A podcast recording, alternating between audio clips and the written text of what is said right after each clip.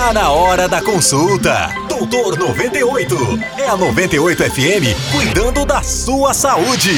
Anais da Medicina. E aí, bom dia.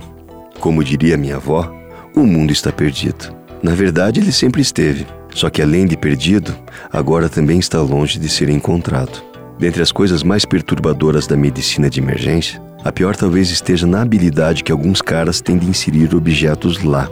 Sim, lá naquele lugar que você está imaginando. Controle remoto, garrafa, pé de sofá, vidro de perfume, frutas, legumes.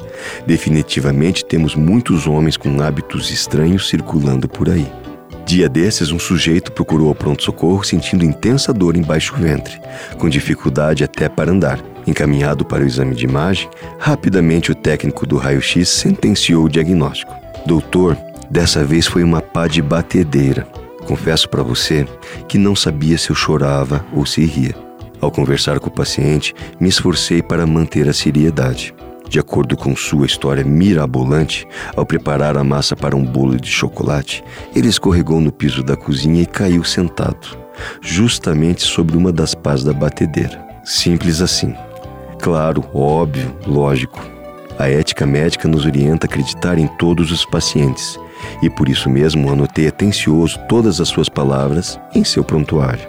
A parte de estar pelado na cozinha ele não soube explicar, mas pediu quase desesperado para não ficar internado, pois não saberia explicar o incidente para sua esposa e filhos. A retirada do apetrecho aconteceu no centro cirúrgico, sob bloqueio anestésico local. Após massagem abdominal e dilatação manual da região, o dispositivo foi retirado com o cuidado de não provocar nenhuma perfuração intestinal. Por fim, a parte mais curiosa mesmo foi o cara querer a pá da batedeira de volta. Sério, cara, tenho pena da sua família. Até a próxima. Se cuida.